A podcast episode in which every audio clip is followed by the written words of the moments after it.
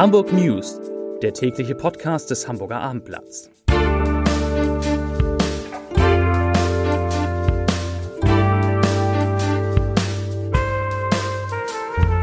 Moin, mein Name ist Lars Heider und heute geht es um das 49-Euro-Ticket, von dem vor allem Hamburgerinnen und Hamburger stark profitieren.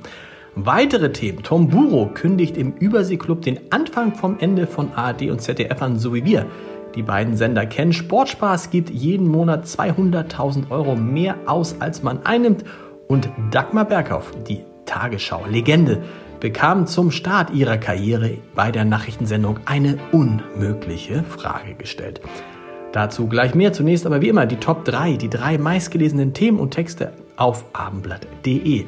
Auf Platz 3, 49 Euro Ticket kann ab sofort beim HVV vorbestellt werden. Auf Platz 2, in Lüneburg brechen die Immobilienpreise ein. Und auf Platz 1 Brückenschaden U3 muss Betrieb teilweise einstellen. Alle diese Themen und Texte finden Sie auf abendblatt.de.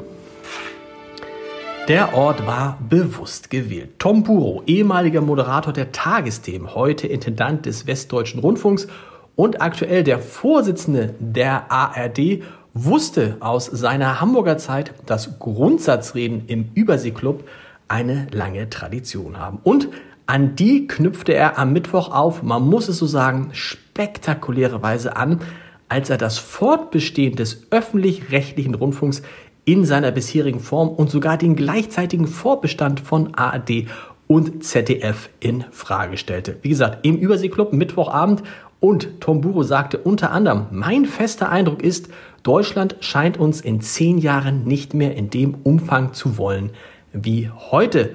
Und weiter, ich zitiere, will Deutschland im 21. Jahrhundert weiter parallel zwei bundesweite lineare Fernsehsender? Wenn nicht, was heißt das? Soll einer ganz verschwinden und der andere bleiben? Oder sollen sie fusionieren und das Beste von beiden bleibt erhalten? Das waren Fragen, die Tom Buro vor ca. 170 Gästen im Überseeklub gestellt hat. Und man muss sagen, diese Rede in Hamburg, sie könnte der Anfang vom Ende des öffentlich-rechtlichen Rundfunksystems gewesen sein, wie wir es in den vergangenen Jahrzehnten kennengelernt haben. Hamburgs Verkehrssenator Agnes Tjax hat die Verständigung von Bund und Ländern auf ein Deutschlandticket im Nah- und Regionalverkehr begrüßt.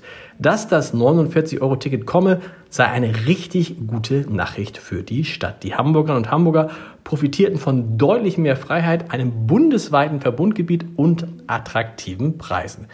Gegenüber dem bisherigen Gesamtnetzticket für Hamburg sinke der Monatspreis beispielsweise um 77 Prozent, sagte Tjax. So würden die Menschen in diesen schwierigen Zeiten deutlich entlastet. Das stimmt wohl.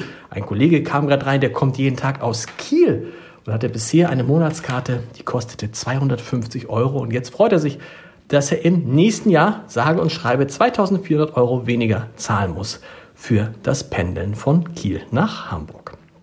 In der Nacht zum heutigen Donnerstag ist auf dem Bornkampsweg in Altona ein Mann angefahren worden. Wie die Polizei mitteilt, sei er gegen 0 Uhr 49, also kurz vor 1 Uhr, plötzlich auf die Fahrbahn getreten. Ein Auto konnte nicht mehr rechtzeitig bremsen und erfasste den Fußgänger, der nach ersten Erkenntnissen der Polizei zuvor Alkohol getrunken hatte. Der Mann erlitt lebensgefährliche Kopfverletzungen und wurde vom Rettungsdienst in Begleitung eines Notarztes ins UKE gebracht.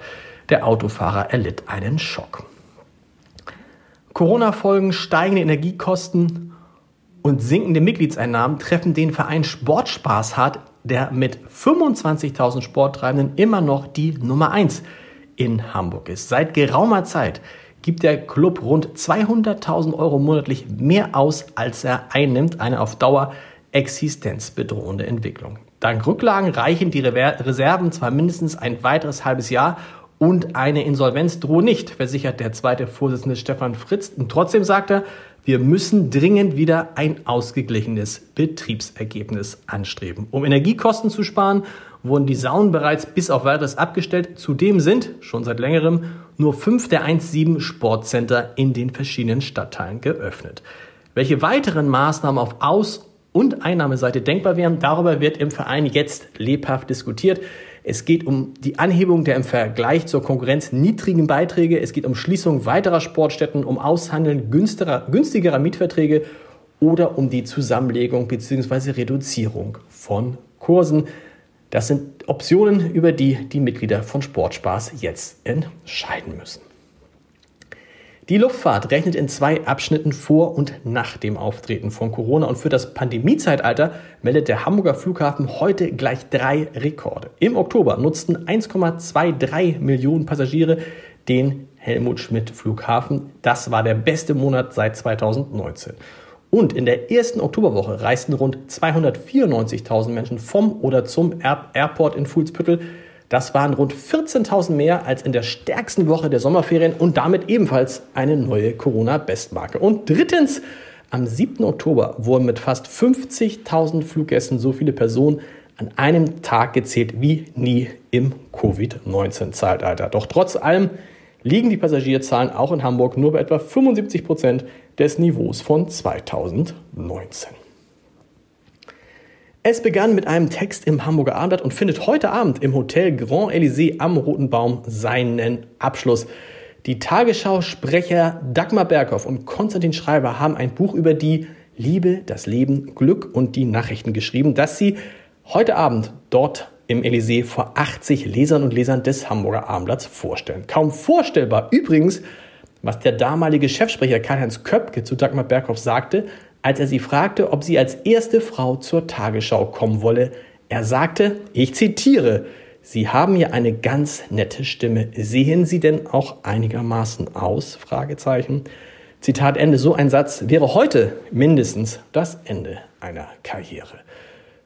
Schnell noch zum Podcast-Tipp des Tages. In Wie jetzt, unserem Podcast zwischen Wissenschaft und Journalismus, geht es heute um die Frage, ab welchem Punkt Geld unglücklich macht. Hören Sie mal rein unter www.abendblatt.de slash podcast. Ich wünsche Ihnen einen schönen Feierabend. Wir hören uns morgen wieder mit den Hamburg News um 17 Uhr, wie immer. Bis dahin. Tschüss.